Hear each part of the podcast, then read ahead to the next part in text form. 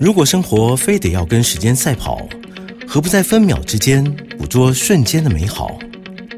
品味就是在平庸繁忙的日子里，也懂得放慢脚步，找到生活中的兴致盎然。欢迎收听《酒吧行家品味》，让来自不同领域的行家带你细细品尝生活的点滴趣味，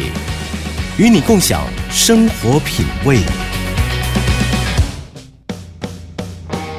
这里是 FM 九八点一 News 九八九八新闻台，欢迎收听《酒吧行家品味》，我是宜寻。节目的一开始呢，我们先来听一首好听的歌曲哦。这首是由张震岳和林心怡所演唱的《回到过去》。慢慢的轻轻推送，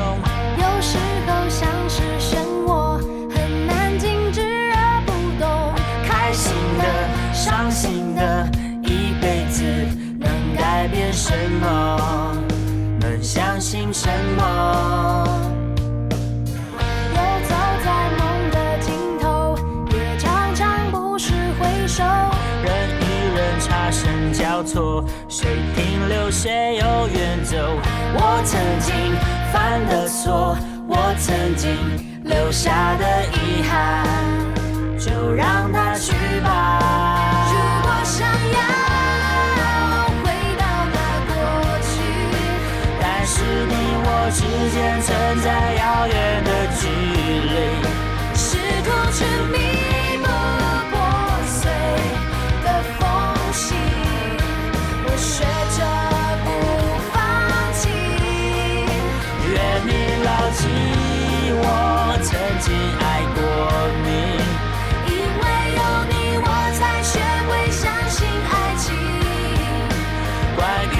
去的事就藏心。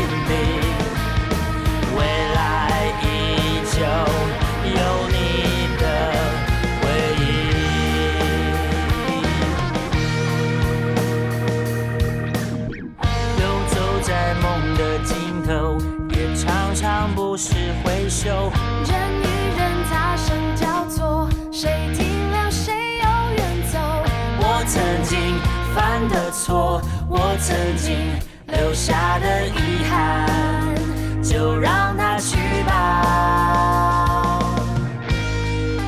这首《回到过去》呢，是当年电视剧《光阴的故事》的片尾曲。那《光阴的故事》呢，它其实就是在说一个发生在眷村里面的故事。这首歌就让我想到了今天的来宾。那特别的是呢，他要用羊毛毡，透过羊毛毡来跟我们诉说他的故事。我们先欢迎今天的来宾雷包雷小珍。Hello，大家好，我叫雷包。我觉得老师的名字很可爱。我刚刚在节目前跟老师聊天的时候，我就问他说：“这绰号是谁取的 啊？怎么那么可爱，叫雷包呃，对啊，就是就是没有，就其实就是在军中，大家也很常听过，就是出包出包，然后我只是出了。呃，就不间断出了一点小包，然后这个名字也就这样伴随着我，？”嗯，但我还个人还蛮喜欢的啦。对，老师刚刚已经不小心先破梗，因为我本来想要就是让听众就是先想一下，说老师是在做羊毛毡之前是有从事什么样特别的工作？就是老师之前有从军，啊、对对对，对不起哦，我不小心 破没梗，关系。重来。反正就对啊，然后就如破梗所言，就是我反正就之前就是呃从事了十六年的军旅生涯啦。然后那在这个过程中就 就是反正嗯、有自己还有原本的想小小的想法啦，所以在十六年后我决定踏出军旅生涯的那一刻，我就觉得呃我想要做我自己想做的事。好，那老师他最近出了一本新书，叫做《包手做羊毛毡的妇科时光》。副标题叫做《第一本拟真实物羊毛毡》，带你用基础技法封存记忆中的面包、糕点、眷村好味道。那想先问一下老师，就是当初是怎么样会开始接触羊毛毡这个手工艺的？嗯，就是其实我就说，在军旅生涯的这一段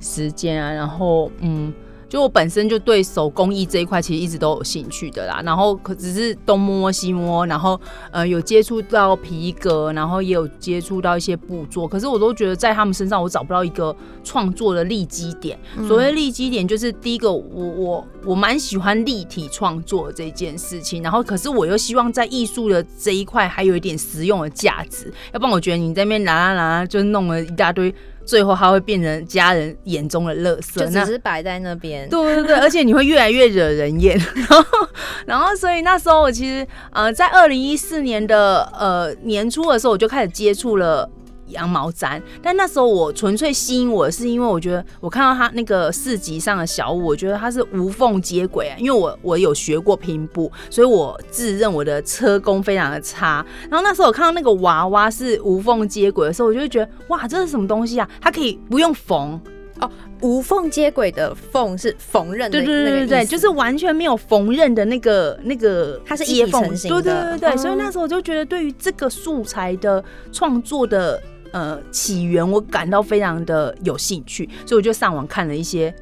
一些影片嘛，然后那时候是我第一次认识羊毛毡的时间点。那当然就是我觉得没有透过一个正式管道的学习，其实对它的认识我就开始呃没有这么有兴趣。后来在一次偶然的机会，我就看到呃他呃网络上还有分享一些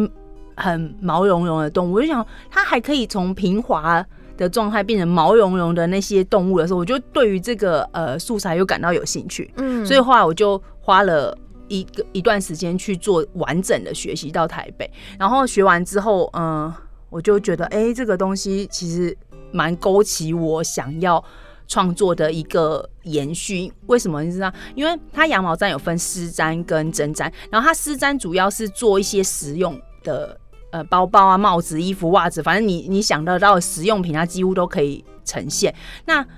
那另外一块叫针毡，那针毡就是完全是立体塑形，可是它这两个可以结合，嗯所以我就觉得在我之前的那些创作的找不到的一个立基点，我找到，因为它可以兼具实用性跟艺术性。嗯，这就是你创作最想要达到的一个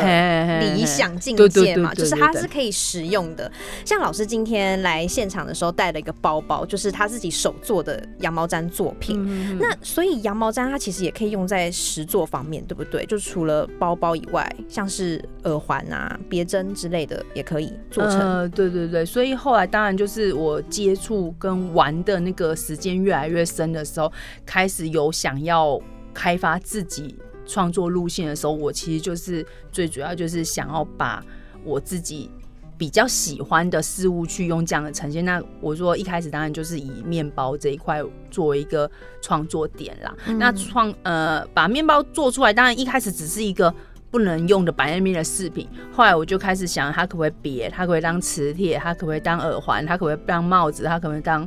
包包，所以这一连串的创作就接起来了。嗯，那不知道大家对羊毛毡的认识多不多？就是可不可以请老师先帮我们介绍一下？就是我们印象中的羊毛啊，就是软绵绵的。那我们是要用什么样的方式才能让它成为一个坚硬的固状呢？哦，就是羊毛毡，每次大家问我说羊毛毡什么，就说其实它。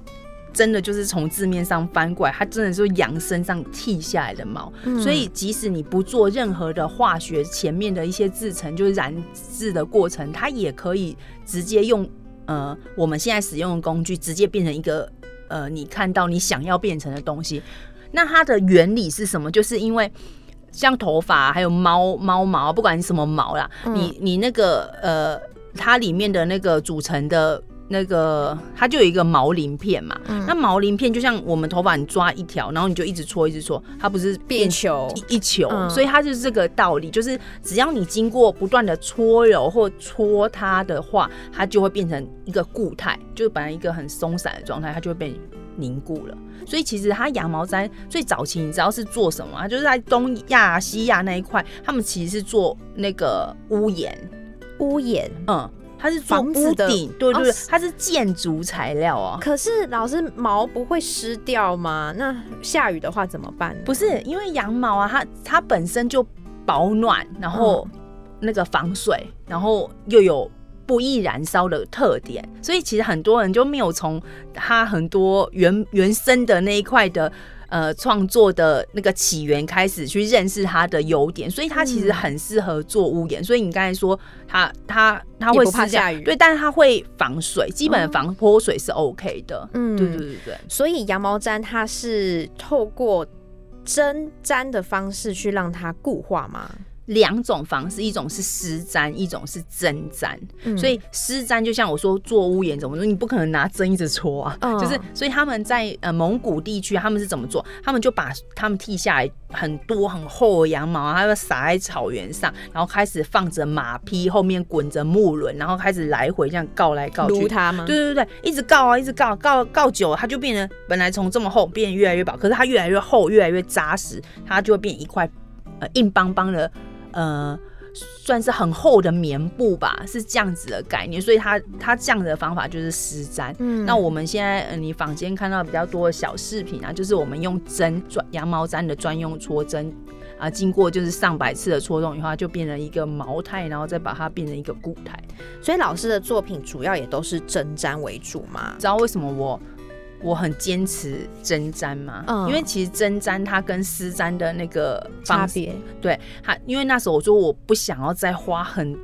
多的空间跟很多的。呃，就是因为其实那像木座啊什么，那都需要比较大型空间，所以那时候我看中羊毛毡还有一点，就是因为它只需要一个九十，就是你只要一个桌子，然后一个小空间你就可以做。可是因为丝毡就不是了，因为它的那个范围你可能要一大张，因为它的它的缩呃缩率是两倍，所以你就譬如说你要做四十五公分的袋子，你就必须要九十公分的位置，嗯所以这个两个就很大的差别，所以那时候我才觉得不行，我一定要玩针毡。所以像湿毡的话，是不是也是比较大型的创作啊？这样听起来，嗯嗯嗯，对对，他们会比较着着重在就是呃像艺术品的创作啊，比较大型艺术品，还有一些包包制品，还有衣服的创作。是，那我们先休息一下、广告回来呢，再跟老师聊更多他与羊毛毡的故事。我们待会见。欢迎回到酒吧行家品味，我是怡寻。今天和我在一起的是可爱的雷小包老师，他是一位羊毛毡的创作者。那上一段节目也有跟我们介绍羊毛毡的一些做法。那老师最近出的一本新书哦，里面有很多拟真实物羊毛毡的做法。好奇想要问一下老师哦，当初怎么会想要做这个实物拟真的羊毛毡呢？好，反正就是我我就是说从。那时候接触到羊毛毡，其实我就很想要用自己的创作去做一些我真的想要做的做的事，然后不管做的事就是，其实就像包手做羊毛毡一直以来的 slogan 就是包手做。呃，包就是我其实就想要用羊毛毡写下你我的故事，所以那时候其实我我我在跟有一个羊毛毡老师有讨论，就是我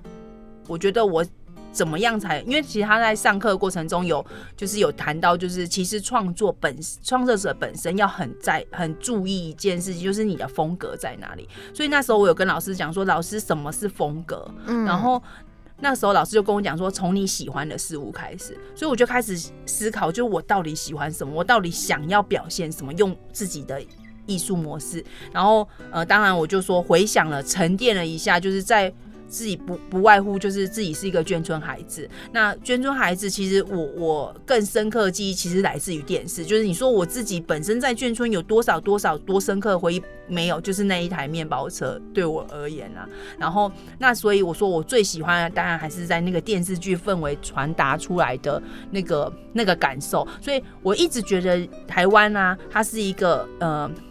有食物。有人情味的地方，我觉得这就是我们的特色。所以我那时候只觉得我很喜欢那个五零年代到七零年代的时代氛围，所以我想用我的羊毛毡技术把它做出来。所以我在呃第一次的展览，我就把呃眷村的那个古早味啊人物我全部带出来，可是唯独那时候就缺了羊毛毡食物，因为我想都没有想过可以用羊毛毡食物来来呈现我主要的作品。所以在那个师资展上面，其实你做的作品反而不是以实物为主。对，嗯就是以一群人物为主，所以那时候我是用羊毛毡来学人物的技法。那那个契机呢，就是什么触发了你产生第一个实物的羊毛毡作品？哦，就是其实那时候啊，就是我为了因为为了要符合那个眷村气氛，所以我去买了人家那个一套的那个拟真的粘土。嗯然后那时候老师就说：“哎、他一看到我的那个粘土，他说：“你知道在这一展摊里面最吸睛的是哪一个？”他就就是你那一套粘土。然后那时候他就说：“你明明做羊毛毡的展览，可是你去买一套最吸睛的那个粘土，然后那个粘土还不是你做的。”他就说。他就看到旁边，其实我有那时候有试做一颗我我想要呈现面，但是非常不成熟。他就那时候他就说，你用你现在这样子的羊毛毡的技法，你去弄一摊你想做面包摊，就是因为我那时候其实当下我跟他讲说，其实我很想做古早味面包，可我做不出来。他就说他也他也不管那么多，他就说那去做。嗯，然后所以他就给我两个月时间，那个两个月时间，其实我就是真的就是绞尽脑汁。所以之前没有人做过食物的羊毛毡嘛？比如说老师或是什么也都没有。有啊，有有有网络上有一些这样的作品，可是那时候我其实觉得那个东西就不是我要做的东西，因为那个很卡通。可是我为什么？其实那时候我再再多提一下，就是那时候我在。那个成品的面试，就是在品牌面试的时候，其实他们就说：“哎、那坊间其实有蛮多羊毛毡实物，那你觉得最大的区别度在哪里？”那时候我我就说，其实呃，羊毛毡做实物不是我第一人，可是羊毛毡做拟真实物是我研，就是算是我研发出来。为什么我要很坚持拟真的这一件事情？是因为我觉得那才是我小时候看到的面包。所以你说我那时候虽然吃吃展已经做了一两颗放在那边，可是其实那不是我真的想要嗯呈现的。对，我也想跟大家提一下，因为我在看这本书的过程哦，就是看到老师的作品啊，其实我有时候猛然一看就觉得，天哪，这就是真的食物吧？就是那个拟真度是真的会，我都隔着书都可以闻到味道那种感觉，这也是你想要做出来的，对不对？对对对，我想要让你连隔着书都闻到。其实那个时候我连我自己补一些商品，我放着后面可能车子有时候会载着我的面包，你知道偶然间你还是因为我都会用一个整个塑胶袋把它装起来，然后你偶然间会觉得它很像大润发那一包那种，你知道吗？就是你会也会有一个错觉，所以我就觉得你做到了。对，对。嗯，然后所以那个时候老师交代给你这个功课，嗯你就开始去研发做拟真的食物。嗯那个时候你应该花了很多时间去研究吧，因为之前也没有人做啊。对，然后可是你知道，就是有一个那个那个动念是非常强，因为我好想做，我也好想做。然后当然就是我我参考了很多很多，我觉得我可以学习的技法，所以那时候做，终于就是两个月后，肉松面包、菠萝面包诞生了。嗯然后那时候我觉得我心里的雀跃感是，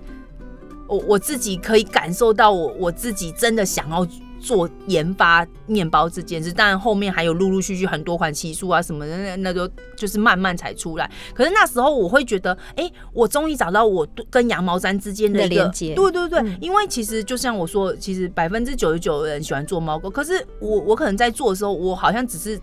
跟它就是一个羊毛毡的关系，可是我当做到面包这件事的时候，我觉得那个是生命的连接。嗯其实那个是我觉得为什么我一直很在很多不谈，不管在课堂上或在呃其他的分享里面，我一直很希望作者可以找到这个点，因为那个才是你前进的那种动力。我觉得绝对是的，因为你。你说技法，它本身就是一个技术，可是那个起，就是你跟那个你自己，就是包包括画画，你起心动念，你想画什么，你画到一个很深入的状态，那绝对是你作者想要传达的东西。嗯所以我会觉得，就是像这本书有提到，就是呃，就是小编其实我觉得也很用心，就是他把我整个创业旅程其实就切得非常的明确。那这也是我们当初在呃，为什么我觉得我想要出版这本书的一个愿，就是我必须想要把这样的一个创作背景，还有那个过程，我觉得都希望呃把它交。就是把它交代或者是分享给大家，因为我觉得这个是创作者好重要、好重要的事情。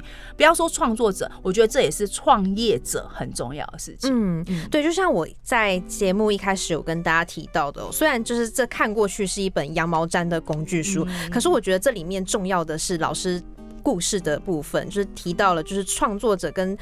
羊毛毡作品之间那个连接、那个温度，才是这本书想要传递给大家的，对不对？嗯，所以其实，在我们一开始在出版社跟我们谈的第一天的时候，我就说，现在的工具书其实缺我一本，我觉得没有关系。但是我觉得自己里程碑的记录，我觉得对我来说，我觉得我好，我好想完成这件事。所以其实就是。刚就就像刚才谈到嘛，我就说那个你想做的那个念头，一定要找到那个点。那我为什么想做这本书？其实我就是希望把自己创业。从手做到创业这一块的旅程，跟大家很深刻的去分享，我就觉得